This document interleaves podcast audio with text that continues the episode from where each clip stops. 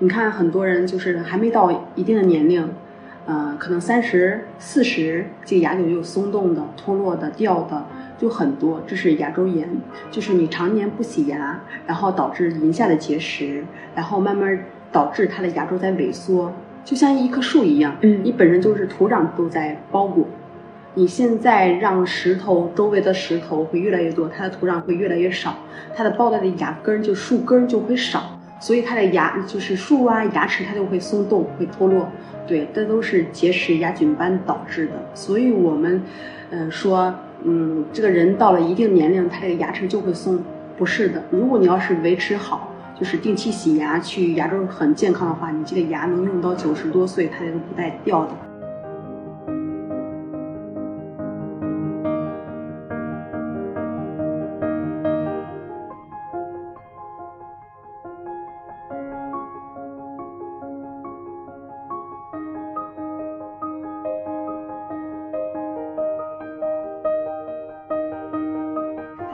好，欢迎收听新的一期一点不同，我是 DL。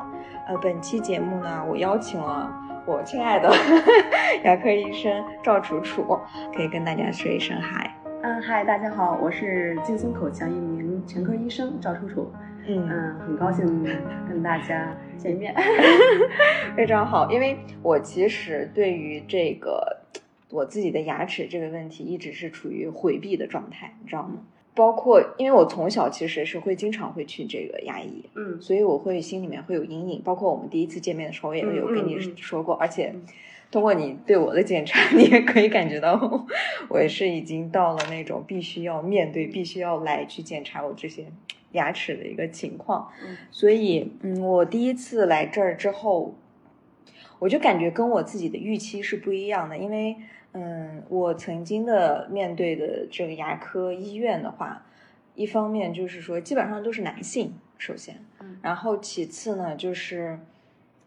嗯，可能是很久以前小的时候有一个阴影吧，嗯嗯。然后会做根管治疗时候会非常的疼难受，别人就是说、嗯你忍一下，来一会儿就结束，然后我都会哭着哦，就那种，然后就明白。尽，所以下一次牙齿再疼的时候，我都会，嗯，能拖尽拖。对对对，决定要来看嗯。之后呢，又有了一个比较长期的一个嗯。心理的，我不知道要去哪里。看，你知道 吗？哦就是哦我会在，因为嗯，会在公立医院嗯和私立医嗯院这嗯之间，嗯我会对纠结，嗯嗯嗯，因为这是牵扯到一个是金钱问题，嗯对不对？嗯对，第一个比较重要的，嗯。但是一看到那个公立医院一人多，而且真的嗯。挺难挂号的，对对对，但我又不想一直拖下去了，嗯。所以最后就觉得劲松口腔的话，嗯。它还是比较相对比较大的，而且离嗯。我公司也比较近，我就嗯。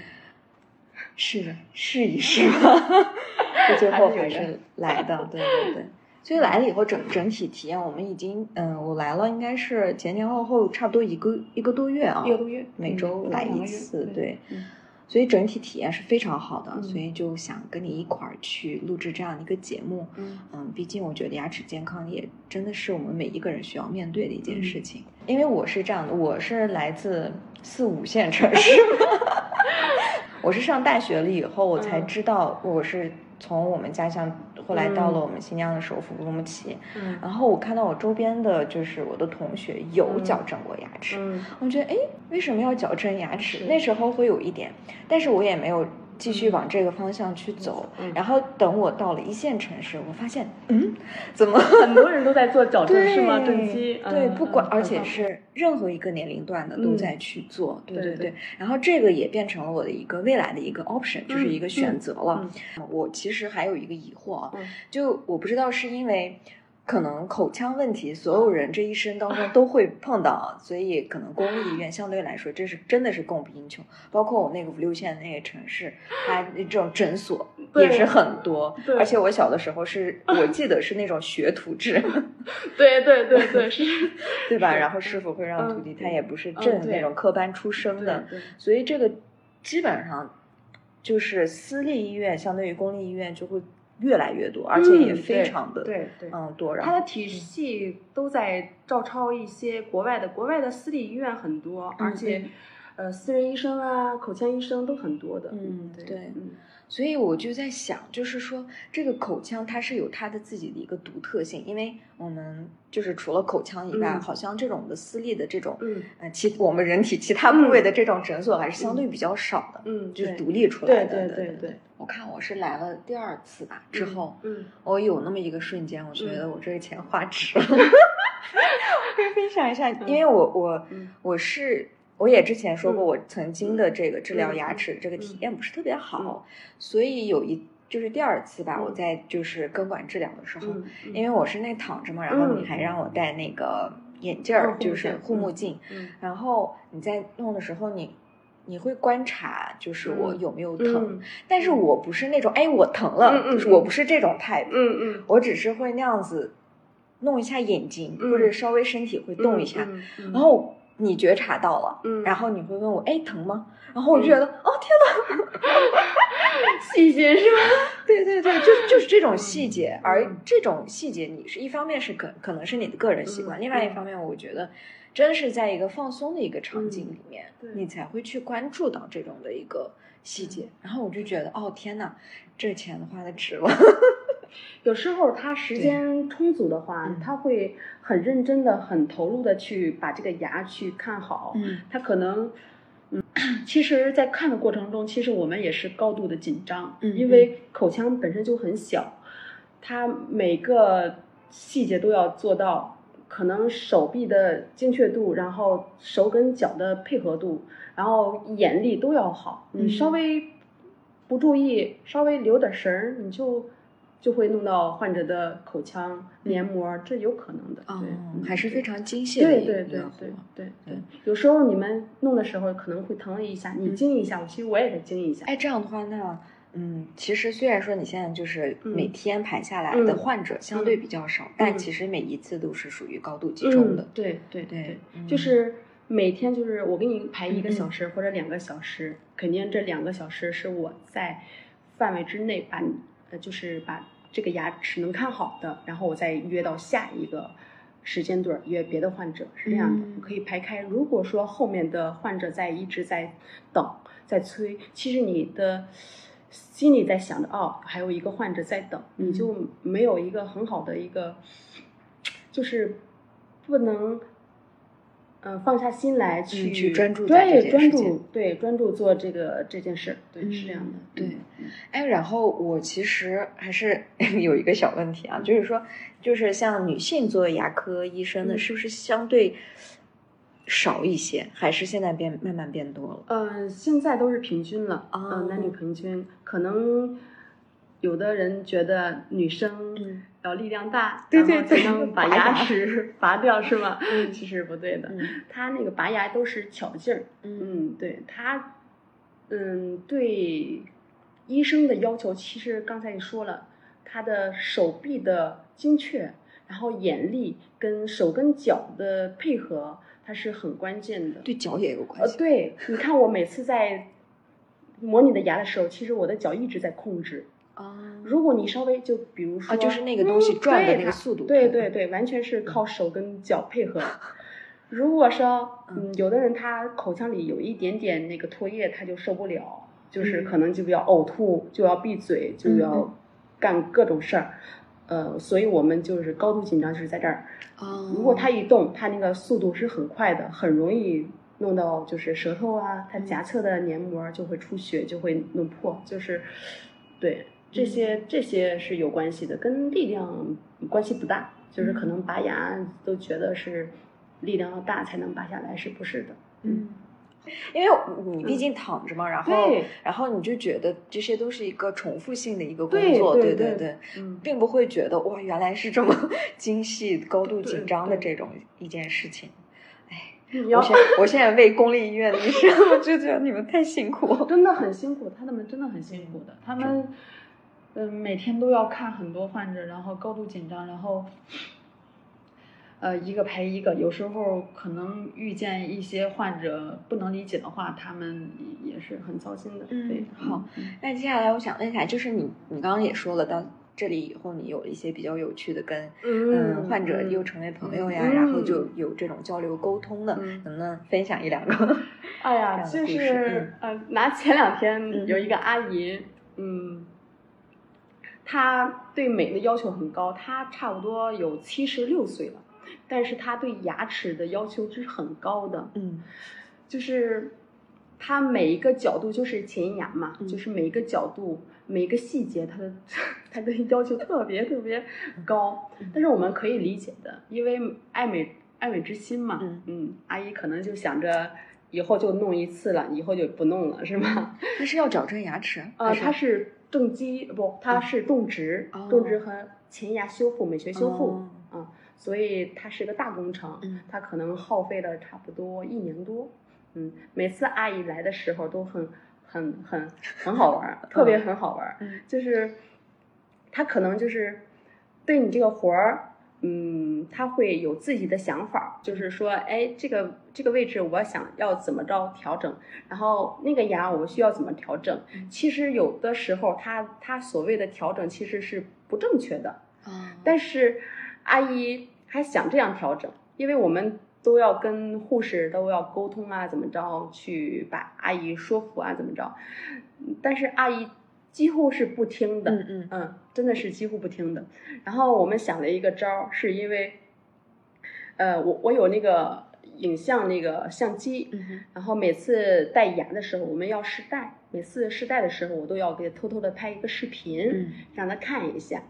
然后他呃拍完之后，呃我让他看的时候，他特别惊讶，他说这谁的牙齿这么好看？就就这个事儿，我觉得很就是很可爱，阿姨很可爱。她她一直觉得她牙齿不好看，但是，嗯，一直要这样说明说的话，可能阿姨是接受不了的。所以我们想了一个办法，就是拍一个视频让她看，嗯，让她看，就是先不说是谁的牙齿，先让她看。她哎，她说哎，我让阿姨这个牙给你做成这样可以吗？阿姨说哎，挺好看的，挺好看的，这谁的呀？我说阿姨，这就是您的。啊，他一下子就改变了她的想法，你知道吗？嗯他可能要求的话做不出来，就是他要求的话已经超出了一个嗯医学的一个领域吧，嗯所以就是做不出来的。嗯，他可能骨头在变化呀，各方面在变化，嗯，所以是做不出来的。呃，只能在尽量的给他做到完美，就是这样的。因为阿姨是其实对美要求是真的很高，因为她全口都在做，嗯就是下牙是做种植，上牙做美学修复，它是有咬合关系，有嗯有力学，有和学，其实呃都在他口腔里面都体现出来了。嗯嗯，所以阿姨也是一个依从性比较好的，其实。嗯你看，一年我们来来回回，他都跑了多少趟了？嗯，对，依从性比较好，但是什么是依从性？依从性就是，呃，听医生的话，就是医生让你什么时候来，你什么时候来；医生让你干嘛，你就干嘛，就这样的。他的依从性特别好，嗯所以他他的牙本身其实他的骨头条件不是很好的。嗯，因为他想种，他想有一口牙，而且是固定的，不是活动的。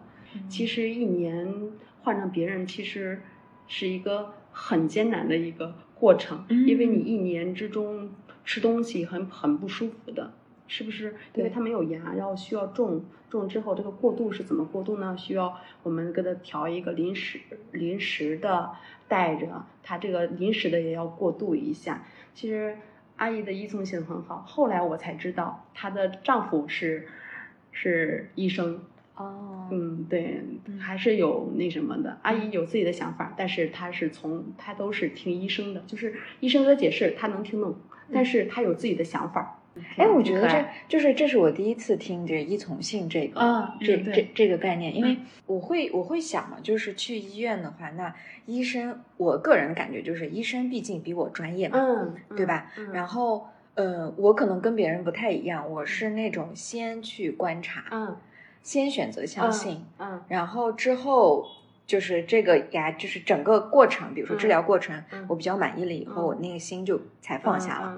呃，但是前面是就是逼着自己去 相信，就觉得我得先相信，然后这个过程才能嗯嗯，就是顺利的这嗯种。那当然也也会有说是，如果说我选择相信，嗯然后中间可能有一点嗯出入的话，嗯然后我下一次就医的话，嗯我就会相对比较困难，就可能嗯我觉得跟这个阿姨还是比较类似的，对。嗯嗯嗯嗯这个会很像，哎，所以你碰到的这个嗯患者里面，就是也会有那种依从性很嗯，差的，对对对呃有有有嗯有，嗯，表现现形式，表现形式，它是这样的。嗯，基本上现在口腔行业可能在一线城市嗯对口腔科普的口可对对对对，还算是很到位的。一般的百分之八十多左右，它都会依从性很好的，嗯就是让什么时候复查你就什么时候复查过来就行。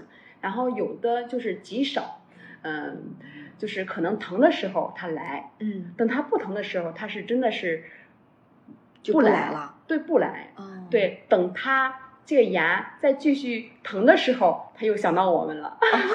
哎，但那个那个是应该是治疗还没有完成哦，没有完，成，就是每次给他打电话的时候，都说哦，嗯，行行行行，呃过来过来过来，然后那天就是不不来的状态，就是 也没有跟我们提前说啊，我要取消，没有的，一般他们都会选择，也有可能他们真的会忙，有可能是真的是害怕，嗯，他们有恐惧，就是可能听到这个声音啊，对对对，就是这个体验，他对他们我连闻到这个味道，对他们都觉得恐惧，可能他们在来的时候就已经建设好几天的，嗯就是心理建设嘛，就是 嗯，他有说过，他们说的，他说我真的如果不疼，我们真的不想来这个地方，不想看牙。我说完全是可以理解的，真的哦是。对所以你们现在嗯疼啊各方面，其实我们都有体会的。嗯嗯，对，我也之前也拔过牙，然后也也会疼，然后也能理解你们所谓的什么疼啊、不舒服啊，都是可以理解的。就是你们恐怖这件事，我们也可以理解的。嗯对，嗯，对。那我们就是整个这个过程聊完了以后，其实还是最好先预防，对不对？以预防嗯为主，对就是预防这个牙齿。所以，嗯、我其实是录这一期节目之前问过我周边的朋友，你们嗯对 牙齿方面有什么疑惑问题？嗯其实问题还是非常多，我觉得。对，嗯、即使我们大家就是底层逻辑，就是说，哎，有问题我得去嗯看，嗯嗯，但我们也得刷牙，嗯但是具体我们平时该怎么去护理呀、各个方面，其实，嗯，嗯。我觉得我是在孕期的时候嗯。会有一个，会真的去上课，去上嗯就是那个。孕妇学校，啊，会给我们讲牙齿护理呀、什么的，孩子的牙齿。那时候我稍微有了一点儿系统的去学，就是口知道，对对对。嗯。但这，嗯，之前我觉得基本上这一块儿是一个空白，嗯。除非我真的是，嗯。嗯，牙齿有问题，我去嗯。医院，然嗯。后医生嗯会多给我讲几句，嗯嗯嗯哦，你要注意什么什么，我才可能会有一点这方面的。嗯其他就是就止步于我父母说你要注意刷牙。嗯，对对对，嗯，刷牙肯定是每天嗯建议是一天两次或到嗯三次，有的可能，呃。嗯，有的可能就是戴牙套的话，可能次数会更多。嗯嗯，吃吃完饭就要刷牙，就要漱口。嗯，我们医生建议，嗯嗯，基本上都是半年到一年要检查一次牙齿，嗯，洗一次牙。其实对牙齿是一个维护，嗯，哦对，所以还是建议去洗牙的。可能有的人说，洗牙为什么洗完牙之后会松、会酸？嗯，这些问题会漏风会会漏风。嗯，我说的是那个老人，他觉得洗完牙就会松动，因为他本身的牙齿就不好，嗯牙周炎的存在。啊，也是常年不洗牙导致的，可能洗一次牙觉得哎牙齿松了，其实它本身就是存在问题的。嗯，咱再来说那个为什么洗完牙会酸？因为它结石，它本身它是个，嗯，它是一个外来一个东西，它呼到牙齿上，嗯，可能长期在用的时候你不觉得有问题，但是你洗完之后，你的牙齿那一层就是糊在牙齿那一层可能去掉了，你觉得会酸，这种酸可能会持续一周到两周，但是会好。除非你牙周炎有有牙周炎的，你可能会长期会有一个酸痛的感觉，是因为牙根漏的多，嗯所以这样。对对对，嗯，所以造成牙齿酸痛其实并不完不是那个嗯牙齿对，根本是你牙本来就对对对不好对有问题了，对对对对对，是有问题的。嗯嗯对。嗯因为对，因为是这样的，就是我们可能牙齿在我们自己嗯嘴里面嘛，嗯我觉得我牙齿有问题的话，如果长那个龋齿的话，可能是一方面它发黑了，对吧？？对，然后另外一方面就开始疼了，嗯我才觉得它会有问题。嗯，那其他时候是我是只要它不疼，我是感知不到的，嗯它有嗯问题。嗯，就像我上次就是我刚开始来的时候，你跟我说我后面那个牙 已经问题特别严重，我说对有吗？我怎么一点感觉都没有？慢性根尖周炎，对对对对嗯对对，所以说我们是自己是没有办法去判断我们的牙齿是否是健康的一个状态的，对。当你们发现疼痛的时候，其实它算是一个很严重的问题了。啊，嗯，是的，嗯，可能就是有的人他的体质啊，跟各方面他的菌群也是不一样的，他可能就是这个牙已经发展到，就像你那个后面那个牙一样，嗯，左上七那个牙。他那个牙已经发展到根尖周炎了，其实它已经很严重了，已经涉及到根尖的问题了。你现在还不疼，它就是个慢性的，它是慢慢慢慢慢在坏，但是你不觉得疼。等某一天这个牙是真的发作的时候，你这个牙是或者是流不掉，或者就是就是一个很严重的一个问题。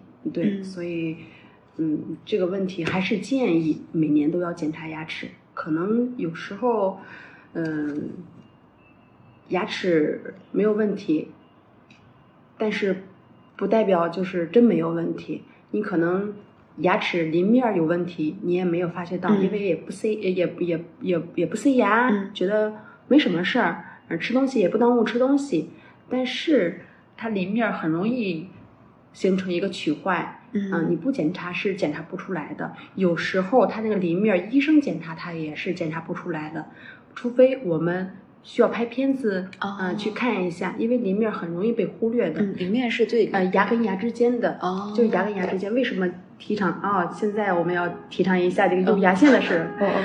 我们提倡是用牙线，嗯。嗯，牙线还是很重要的，因为你刷牙只是大概的去刷一刷，嗯。然后牙线只是呃牙线其实起到的作用很大，因为它你的牙跟牙之间它没法儿去刷到，你只能靠牙线去把它给清理了啊，嗯，所以是一道牙嗯线这个问题。哎，对啊这个地方我可以插一下，就是那那个洗牙器呢，那个跟牙线它是是不是同样的 它是不？一样的，啊不一样，嗯不一样的。比如说，就是我现在是也在正做正畸，我自己在做正畸，可能我每次刷牙需要十分钟，嗯我需要怎么着？我需要先先刷牙，刷牙把我的周围大概的刷一道，刷一遍，然后我再去用冲牙器，嗯或者是先用牙线也行，嗯。就是你看你自己的需求，嗯你可以先用牙线，牙线是一个一个牙的那个里面都过一下，嗯嗯。嗯，过完之后，然后你再去用冲牙器把它这个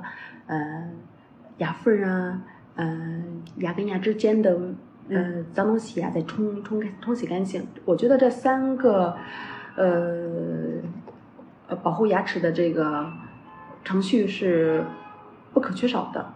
因为我现在是深有体会，因为我做正畸，因为可能本身就是，嗯，做完正畸之后，它有附件儿在上面，嗯，不好不容易刷牙，不容易刷掉，所以我要靠牙线啊、冲牙器啊这个辅助的，嗯，工具要把它给清理干净。嗯如果说你要是不清理干净，可能过一段时间，可能过四个小时、几个小时，然后你口腔就会有异味儿，嗯是这个很容易对对存在的对。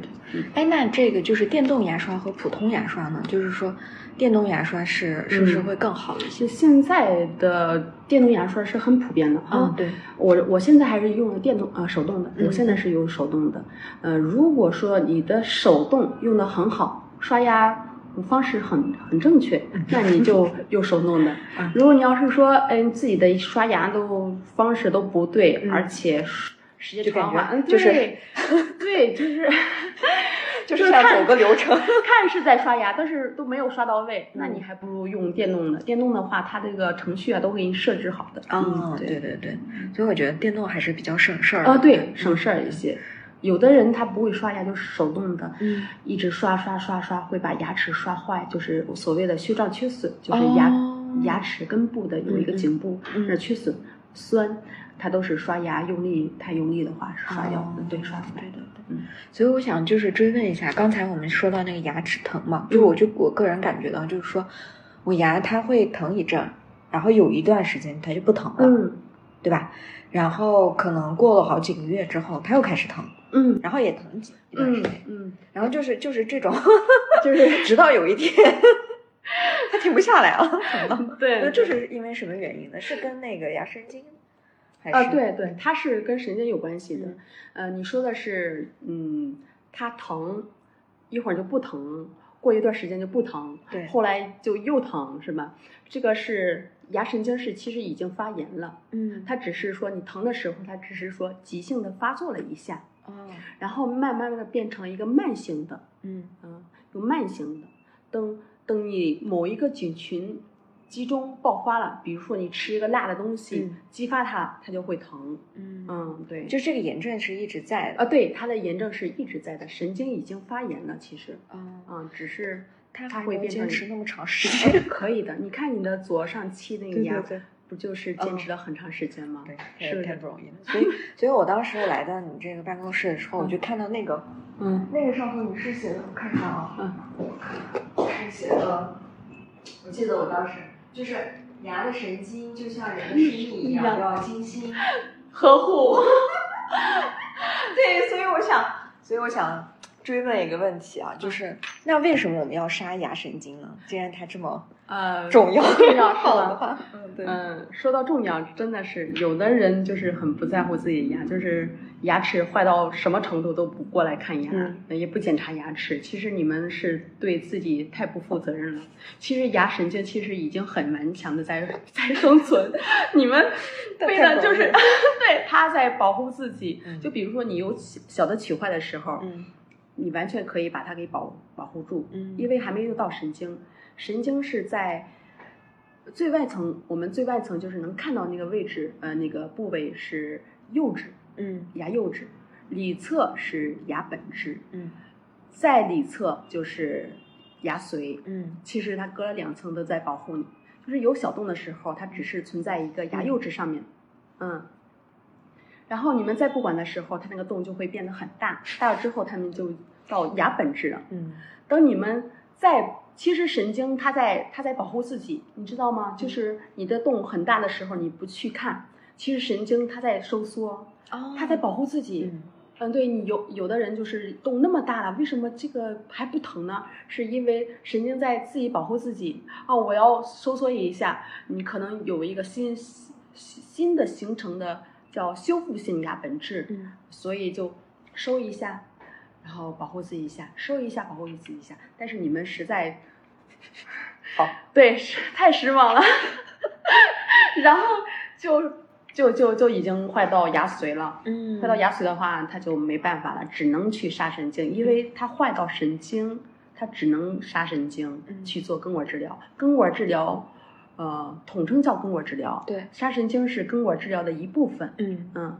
你必须得做嗯治疗这一部分，对必须得杀杀神经，因为已经发炎了。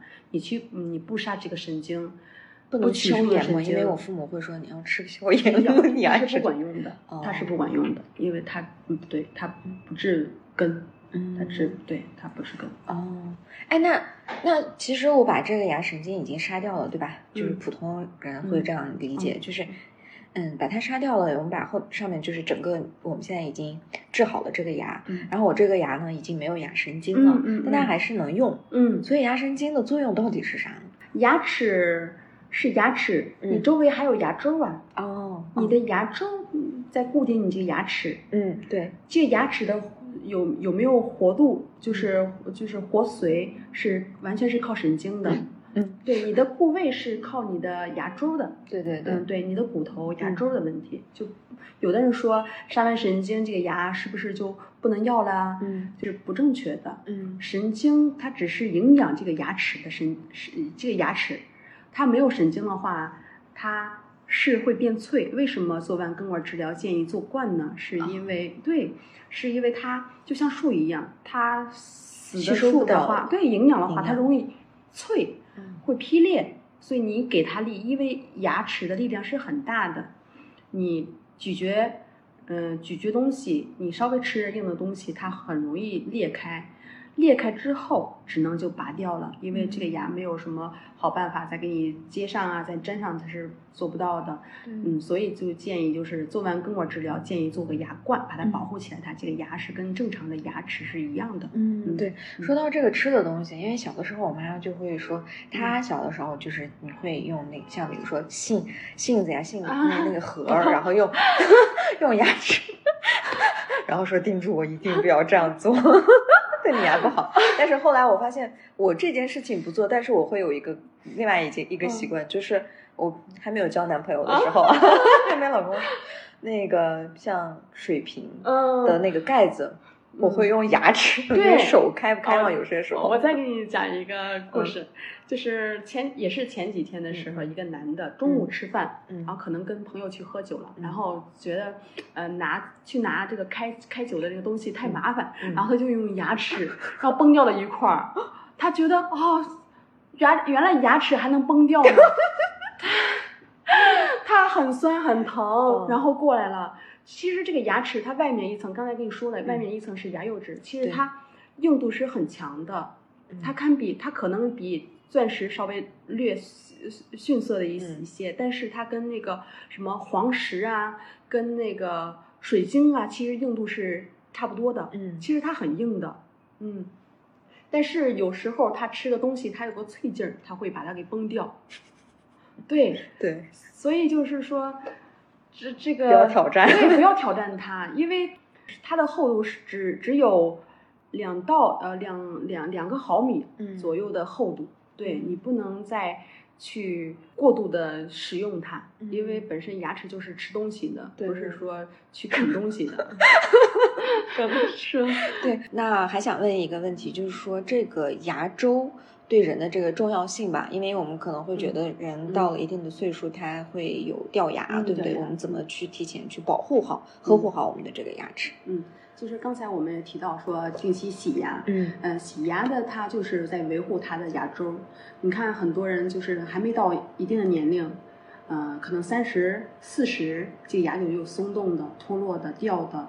就很多，这是牙周炎，就是你常年不洗牙，然后导致龈下的结石，然后慢慢导致它的牙周在萎缩，就像一棵树一样，嗯，你本身就是土壤都在包裹，你现在让石头周围的石头会越来越多，它的土壤会越来越少，它的包带的牙根就树根就会少，所以它的牙就是树啊牙齿它就会松动会脱落，对，这都是结石牙菌斑导致的，所以我们，嗯说。嗯，这个人到了一定年龄，他这个牙齿就会松，不是的。如果你要是维持好，就是定期洗牙，去牙周很健康的话，你这个牙能用到九十多岁，它都不带掉的。哦，是这样的，不是说啊，我到五六十岁，我这牙齿是不是就应该就松动脱落的掉了？不是的，它是跟牙周完全是有关系的。嗯，哎，那样的话，我就问，刚好说到牙周炎这个问题，就是我们会出血嘛，对吧？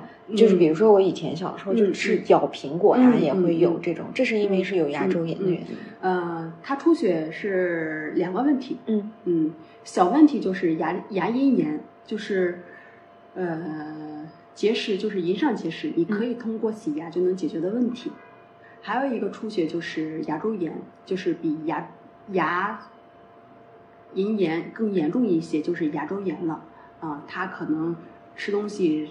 可能吸吸这个牙齿，它都会出血。嗯，啊，它已经到了牙周炎的呃问题了，就是先是牙龈炎，嗯，你再不看，可能再拖，它会变成牙周炎。啊，那这个是怎么治疗？就是呃，刚才跟说了是牙龈炎，你可以通过洗牙，简单清洗牙就能解决的问题。如果说要变成牙周炎的话，只能做进一步的治疗，就牙周刮治。如果说你这个牙再去坏坏到，嗯，就是牙周脓肿啊，各方面更严重的话，你这个也可能要做一个手术了，对，就是更严重了嘛。然后我追加一下，还有一个，因为我最近也是看有一个科普，就是说，像我们女生的话，可能会比较喜欢喝柠檬水嘛，嗯嗯，对吧？我们现在已经不怎么喝碳酸饮料了，然后但是会喝柠檬水，因为它毕，但是它毕竟是有酸度的，这样的话会不会影响到？呃，柠檬的酸是完全是可以接受的，嗯，它不会被酸蚀的，你都可以喝的，哦可以喝。对，嗯嗯，嗯，那那那就放心 了。可以喝，可以喝。会会有这种担啊心。不用不用担心，嗯是可以的。好那我问一下其他的一些问题。嗯好，嗯嗯，下一个问题的话，就是还是跟那个正畸比较类似，就是说目嗯前大家越来越重视牙齿的这个正畸。嗯那到底是什么阶段比较适合就正畸？然后年龄嗯有没有什么限制呀？求？对，嗯要求这方面。嗯嗯，现呃正常的话，矫正最佳时期是在呃刚换完牙，嗯呃十三十四左右。哦嗯，对嗯，它是这个阶段是最好的、最佳的，因为刚刚换完牙，然后颌骨啊各方面，他们都可以一个很好的一个塑形。嗯对，是这样的。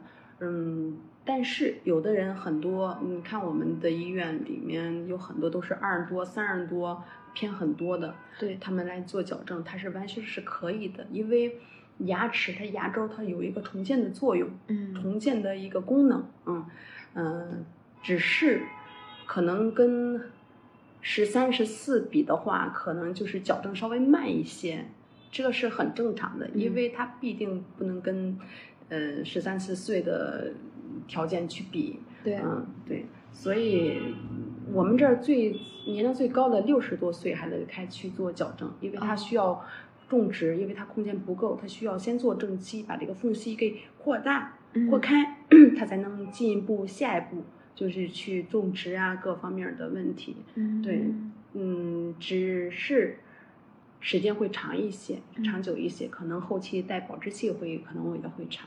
你看我现在嗯。也是三十多了，我还在做正畸，我也是刚开始，嗯。嗯，对自己的口就是牙齿觉得稍微有点凸，我想再去把它给矫正进去。我现在就选择正畸，其实很方便的。现在，嗯所以，但是会有没有那种？因 为我会有看到网上会嗯有说，就是有些人他在矫正，就是会有失败，嗯或者正畸完了以后会有留缝隙这种，嗯然后会有这种情况。嗯，它是这样的，嗯呃正畸的话跟那咬合关系有很大的关系的。嗯嗯嗯，还有跟矫正完之后带保质期有关系的。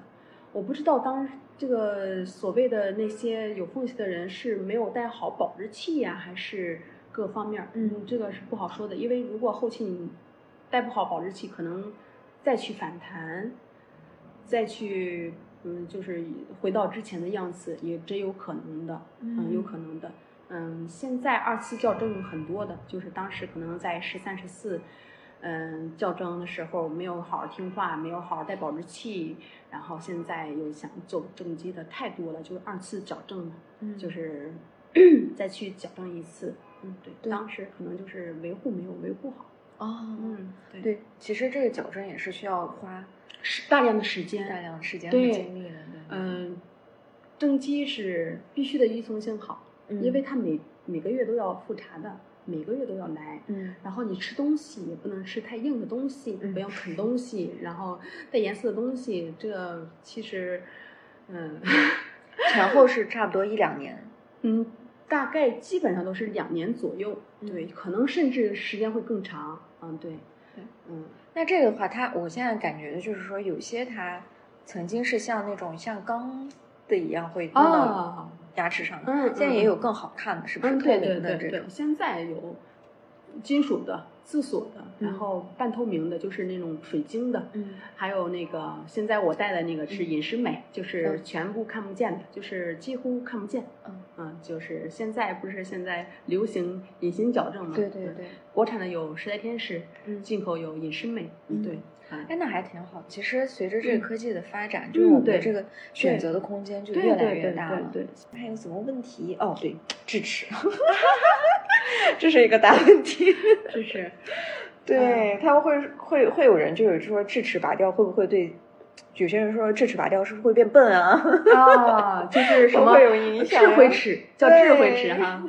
嗯，现在嗯，以前可能回到几千年的时候，他们都有智齿，对它可能随着变化是叫是人类的一个进化吧，它可能智齿是用的越来越少了，因为我们现在吃的东西越来越精精细细了所以有些功能智齿它用不上。嗯嗯，有的智齿它的空间不够，它就会长歪呀、嗯长斜呀，有时候长出来之后刷也刷不到啊，这个都建议就拔掉它了。嗯，对，但是可能有些女生为了好看，然后脸稍微小一点来选择拔牙去改变这个脸型，其实是做不到的，因为它的颌骨是。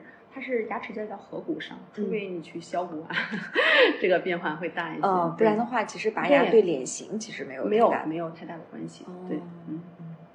那如果说这个智齿它其实是并没有对我产生影响，比如我我有一个就躺着呢，嗯但是它就是目前没有任何影响，那你也可以不用管。嗯，它看位置，哦，如果很低位的时候，就是你吃东西完全是不会塞塞到它，啊，接触到它，那你可以选择不拔。嗯啊，如果说你这个牙，嗯，吃完饭东西老是往这儿嵌塞一些东西，斜着长嘛，它嗯嵌塞一些东西，我们还是建议拔掉的，因为时间长的话，它是倾斜的话，它会把前牙会顶坏，啊、可能你现在没感觉，等你有感觉的时候，其实前牙就被已经被顶坏了。嗯啊，所以我们建议就是倾斜长的，然后老是发炎的，我们建议就是要尽早把它拔掉它。嗯嗯，对。嗯那对于智齿，因为我们平时自己可能也看不到，或者嗯是就是，如果你就像你所嗯说的，没有一个嗯明显的这种嗯让我们嗯感觉有问题的话，嗯我们是感觉不到的。所以说，大概是多大年龄的时候需要去拍一下这种片子去，需不需要这种提前去？嗯，它是这样的。嗯其实正常的话，如果说，嗯，有没有就是关注自己的智齿嘛？可能有人觉得，哎，我没长智齿，其实它长出来了。啊他他的智齿很正，就是上下对合都很好。他觉得自己没长智齿，其实他是有的，嗯，他没有感觉。但是有的人就是，嗯，隔一段时间他就会疼，隔一段时间他就会疼。这个人就是，因为他第一次就就医的时候，医生就会给他说，这个你这是有智齿的，这两两两类人。还有一种呢，就是他没有感觉，他一点感觉都没有。嗯对对，但是啊，没有感觉，不代表是没有问题的。所以就回到上上一个问题，就是说定建议定期去检查牙齿，嗯嗯因为很重要。就是你可能你看不到东西，医生会看到嗯。啊。那这个定期检查的话，有哪些项目？你刚我们刚刚说了，需要洗洗牙，对，吧？洗牙是肯定是嗯必要的。对，然后你可以每年可以拍一张片子、哦看一下，嗯。有时候它离面龋，就像刚才说的嗯。离面龋啊，有时候那个智齿有没有会把前面牙顶坏啊，其实是在口内很难被发现的，医嗯生很难发现的，除非你拍一张片子，哦，这个牙齿稍微有一点点。呃，坏的意向了，你就把它拔掉，或者该补的就补上。哦。对，我觉得这个有点像我们每年做一啊，次体检的这种感觉。对对，还是建议是这样的，嗯因为小问题你赶快去解决，嗯省得就是以后受罪。然后对对对尤其是到老了之后，对对对对，这很多。问题会比较大一些。嗯，好，然后我看一下，哎，对，还有一个大家比较关注的是关于这个流行的牙牙齿美白。嗯就是说这个对美白的话，因为我我会看到市面上也会有很多种，啊非常多种了嗯嗯，就是会有一种凌乱，然后就会觉得嗯牙齿美白的话，是不是会让牙齿会变得更敏感呀？嗯嗯然后让它变得更薄呀？嗯嗯嗯，对，会有很多种疑虑。嗯，会的会的，嗯就是所他们都是化学药物嘛，嗯它是会让牙齿会变薄、会嗯敏感的，是，嗯、就像现在现在有什么牙贴呀、啊对嗯、会变白呀、它嗯都是化学一个药物，嗯使牙齿漂白，就是嗯算是漂白的，嗯，但是随着时间长的话，它还会恢复到正常的牙齿，或者比之前还要黄，嗯。现在为了美嘛，都都会去选择这些美白牙齿。你可以的，但是不要频繁的去做。哦，就是你可以去做，你可以去做，但是要根据你自己的情况。有的牙齿是不适合做美白的，嗯，因为它的牙釉质很薄，对，对，这样透，因为它不是它的适应症，你做的话也白做，光伤你的牙齿。我们还是建议去医生、去医院就诊，然后检查一下你的牙齿是不是需要符合这对个符合，然后再去去做，嗯去选择什么产品、什么个方式去美白。对，嗯哎，那这样的话，我会看到有很多的，像比如说牙膏啊，嗯对吧？嗯市面上也会有，它到底会有没有用啊？就是这种美白牙膏，呃，很细微的，嗯几乎不计。嗯它牙齿的成分是摩，嗯，它是叫摩擦力。其实它最大的成分是摩擦力，它需要让牙齿清洁。哦美白的成分是很少的哦，啊，所以就是说，你要是为了一个心理安慰，那你就可以用一些它。嗯对我觉得牙膏选择是意义不是很大，啊，我们是建议就是 最基本，对对对对，最基本就可以刷到，你刷到位，不管你用什么牙膏都可以刷到好，刷的很好。那是否含氟这个含氟一般的，嗯，牙膏都含都含氟，因就是要选择对含氟，呃，韩服的它的成分是一样的，它不会太高。嗯因为含氟太高的话，它会容易还伤牙齿。嗯就是一个度就嗯掌握好，基本上现在都是达标的，啊不然不达标它也不会卖出来对对对，因为我有两岁的宝宝嗯嗯，对吧？然后对于孩子的这个牙齿的护护理理方面，可能是嗯比较关注的，因为嗯，嗯，当然孩子很小嘛，嗯。他不知道怎么去刷牙，然后我觉得给他刷吧，嗯。也不知道能不能到位，嗯然后电动牙刷吧，可能又有点对小孩不嗯适合，所以嗯。到底就是孩子的牙齿护理方面应该怎么注意呃，现在两岁是吧？嗯。现在两岁可以去做呃涂氟了，哦，可以涂氟，因为嗯。孩子很容易形成龋坏的。嗯嗯嗯，我们建议就是两岁就开始，嗯，别是一年做一次吧，一年嗯做一次这些涂氟。嗯，哦，那个不是一次做完就完了，不是，我要还以为定期对，要定期的，要定期做的。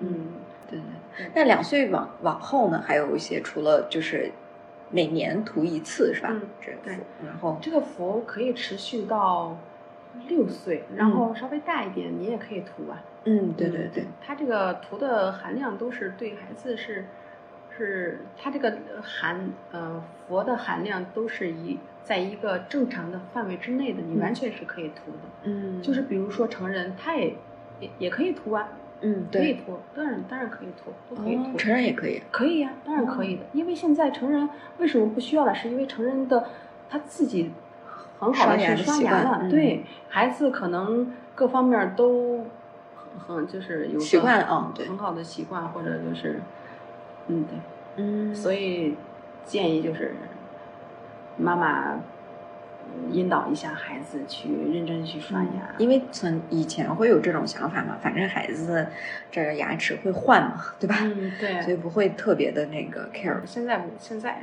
基本上家长都很注重自己的孩子的牙齿的，可能要糖不让吃，饮料不让喝，什么都不让动，但是可以的，你孩子适当的吃着糖也完全是可以的，嗯，只要好好刷牙，主要是清洁，哦清洁到位。哦，就不要让这些食物就附着在那儿，长期附着对就是对对，你可能就是喜欢吃糖，那你可以吃，吃完之后你去刷牙，不让它那个酸产生一些对牙齿有害的细菌就行。嗯对，完全是可以的，可以避免的。嗯。那我们今天聊的还是非常的开心，然后知道了这么多比较专业的，嗯并且就是可能这也是我们最应该早一点知道的一些知识，希望给大家起到一一定的帮助，也非常感谢赵楚楚。嗯。好，那我们这期节目就到这儿了。好的，好的，拜拜拜拜。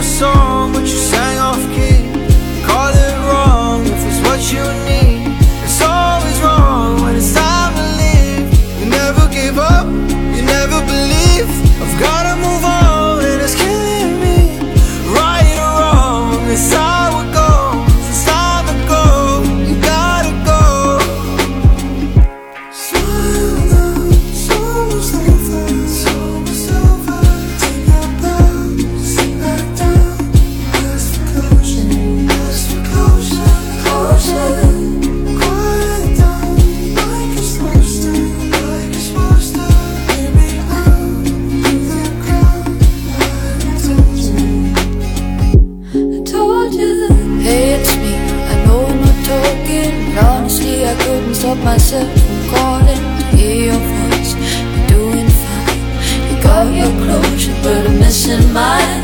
I gave you everything you need to rip my heart right off my sleeve. I still don't know why it hurts so bad. Cause you can't do something that you never had.